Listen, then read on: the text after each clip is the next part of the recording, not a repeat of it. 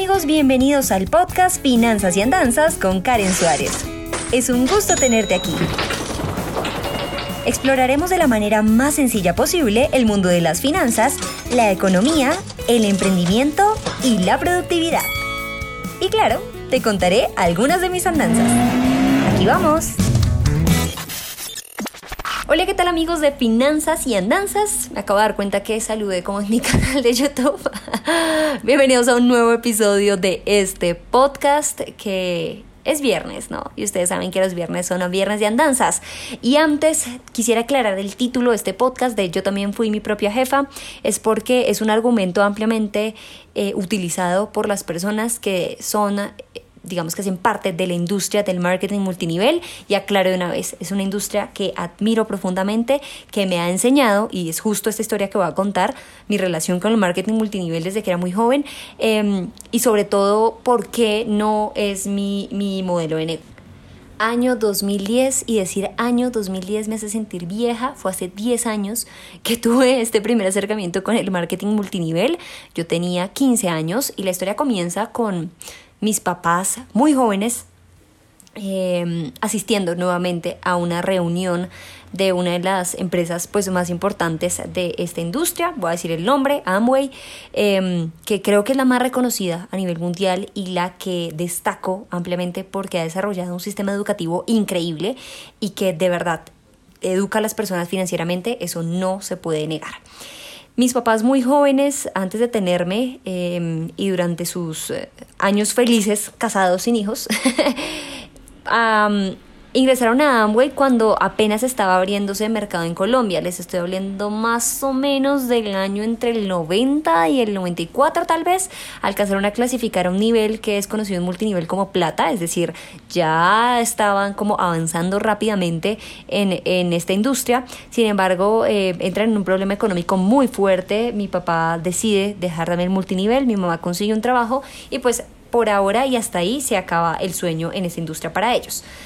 Em, después de harto tiempo, después de 15 años, que, fue cuando ingresé a mi primer multinivel, en el año 2010, ya inicié la historia nuevamente, em, una persona me, me invita a una de las conversaciones que se tienen usualmente con las personas referentes en esta industria, en esta empresa en específico, para ver qué tal me parecía.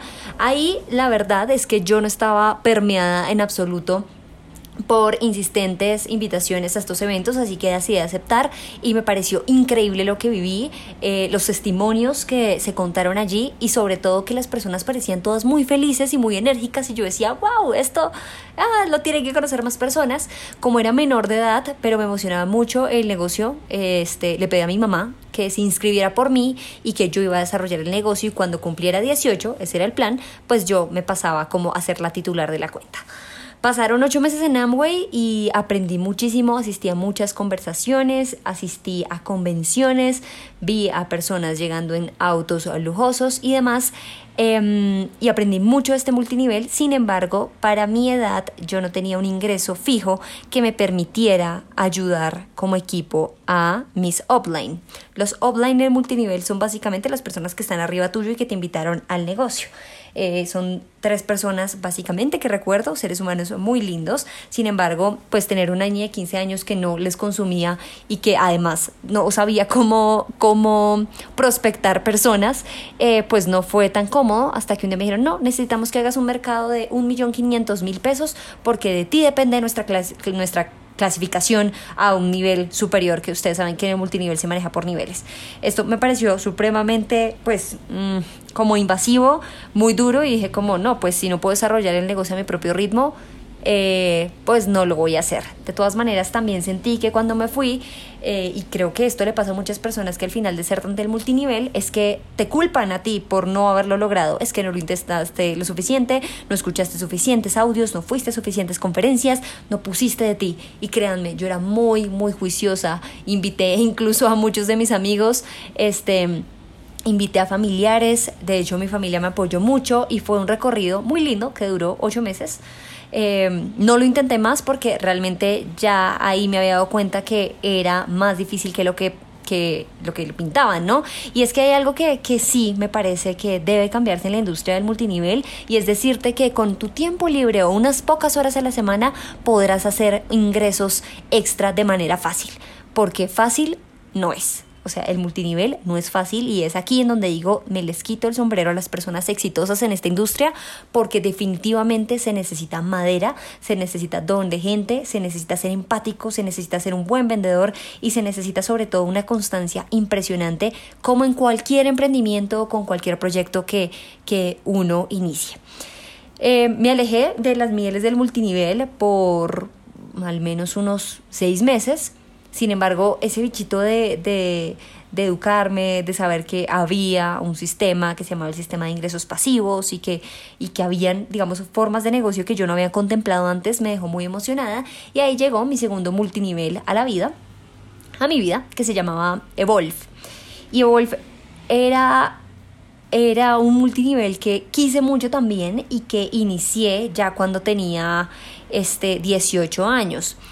Eso fue ya bastante tiempo. Ahí se mal la cuenta. Realmente entonces no fueron tantos meses, sino que me pareció menos tiempo. Pero sí, o sea, tenía 15 años, duró 8 meses, como a los 17 años, mentira. A los 17 años ingresé a Evolve. Yo estaba a punto de cumplir ahí mi mayoría de edad. Entonces empecé a desarrollar el negocio y a los 18 el plan era ya pues hacerlo registrado y demás. Y en ese multinivel me fue muy bien, fuimos pioneros en Colombia, alcancé a clasificar, yo nunca alcancé a clasificar en Away, entonces clasificar en Evolve me pareció increíble y sentí las mieles de esos grandes conferencistas cuando llenan salas de hotel y dijeron, bueno, acá está nuestro 5K, que era el sistema de calificación de ellos, más joven. Y yo como, ahora no puedo creerlo. Me llevaron flores, me vestí muy lindo, las personas decían, wow, tan joven y ya clasificada. Y, y la verdad es que es un shot de, de aceptación por un lado, de adrenalina y de voy por más, porque esa es la, mentalidad de las personas de multinivel, que nuevamente repito, es, es una energía increíble. De todas maneras, eh, con nuestro débil peso colombiano y con el chico malo del paseo que es el dólar, en nuestro caso, para los que reciben en dólares, uh, pero para los que en ese momento no recibíamos en dólares, fue un golpe durísimo porque el dólar se levantó.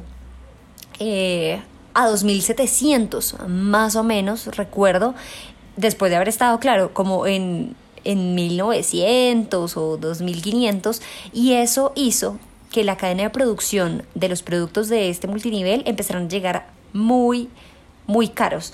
Porque primero no tenían tienda física, aquí como, como Amway, que hay pues una en la 93 y uno va y compra, sino se traían por encargo los productos. Entonces, eso hizo que ya un agua que recuerdo mucho vendíamos a 40 mil, se empezara a vender en 70 mil pesos. Y claramente ya nadie iba a comprar agua a, esa, a ese precio y menos en esa época.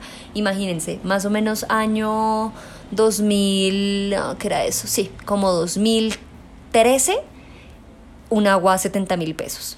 Eso hizo que las personas se desanimaran, incluyéndome, se acabó el negocio, de hecho cerró y, y yo me quedé con mi clasificación y mi reconocimiento y me llegó un cheque alguna vez y hasta ahí. Y aprendí con esto que el multinivel no es mi modelo de negocio, por varias razones. Primero porque hay que invertirle una gran cantidad de tiempo y en este momento hay otros proyectos que ocupan mi, mayor parte de tiempo y que disfruto profundamente y, no contemplo dentro de ello quitarle tiempo a estos proyectos por hacer pues un negocio que ya intenté y que claramente para mí no dio resultado. Lo segundo es porque es una tasa de éxito bastante, bastante bajita, como en cualquier emprendimiento o empresa, pero es aproximadamente el 2% que logra llegar a grandes clasificaciones como diamante y triple diamante que uno ve que llegan como en China en helicópteros y demás, llegar a ese nivel es bastante complejo. Se puede, pero es de mucho, mucho trabajo. Y tercero, no, no era muy buena, insistiéndole a las personas que asistieran a la reunión, que trajeran a dos personas más, que por favor compraran. Digamos que siento que el multinivel es mucho de, de convicción propia y para mí las personas que querían hacer parte de mi equipo tenían que hacer esa gasolina lo suficientemente buena. Yo alcancé como a motivar al equipo, a decirles que te falta, ven te acompaño, prospectamos, ven, hacemos el plan, pero no me dio la energía más para seguirlo haciendo de manera constante. Y pues finalmente, ya como de ñapita, para cerrar, es porque encontré algo que realmente era mío propio, mi, mi, propio canal con mi imagen, mi marca personal y descubrí que puedo enseñar sobre finanzas personales sin necesidad de decirle a las personas que este es el mejor negocio del mundo y que no van a encontrar otra cosa. Lo que pasa con los multiniveles es que te hacen sentir culpable o te hacen sentir como un, un perdedor en el intento. De hecho, recuerdo mucho, y esto fue hace poquito, de hecho, una persona me dijo como, hola, mira, este es mi multinivel. Le dije, mira, te agradezco mucho, este no es mi tipo de negocio, pero ¿por qué no? Yo le dije, no, mira, le expliqué estas razones. Y me dijo, no te preocupes, las grandes ligas no están hechas para todos. Entonces, creo que también sentirse superior moralmente y expresarlo con otra persona no te hace un mejor ser humano y de hecho alcanza a disgustarte con la industria, que es una industria preciosa, pero que por personas como ella, en este caso, pues hace que las personas le tengan fastidio, ni siquiera prueben o ni siquiera acepten la invitación porque uno dice, ay no, otra vez. Entonces sí siento que hay una urgencia pero mejor dicho, latente, de que, de que el multinivel cambie su, su, manera de comunicar. Ya hay varias estrategias de comunicación, hay youtubers especialistas en eso y de verdad que admiro bastante la industria porque es muy difícil y las personas que lo logran hacer sostenible, de verdad siento que son unos genios. Hasta aquí este episodio, gracias por continuar conectados con Finanzas y Andanzas y recuerden que aparte de escucharnos, podemos vernos a través de mi canal de YouTube en donde subo contenido semanalmente. ¡Chao! Gracias por escuchar Finanzas y Andanzas. No olvides suscribirte para seguir en contacto con este podcast. Soy Karen Suárez y nos escuchamos a la próxima.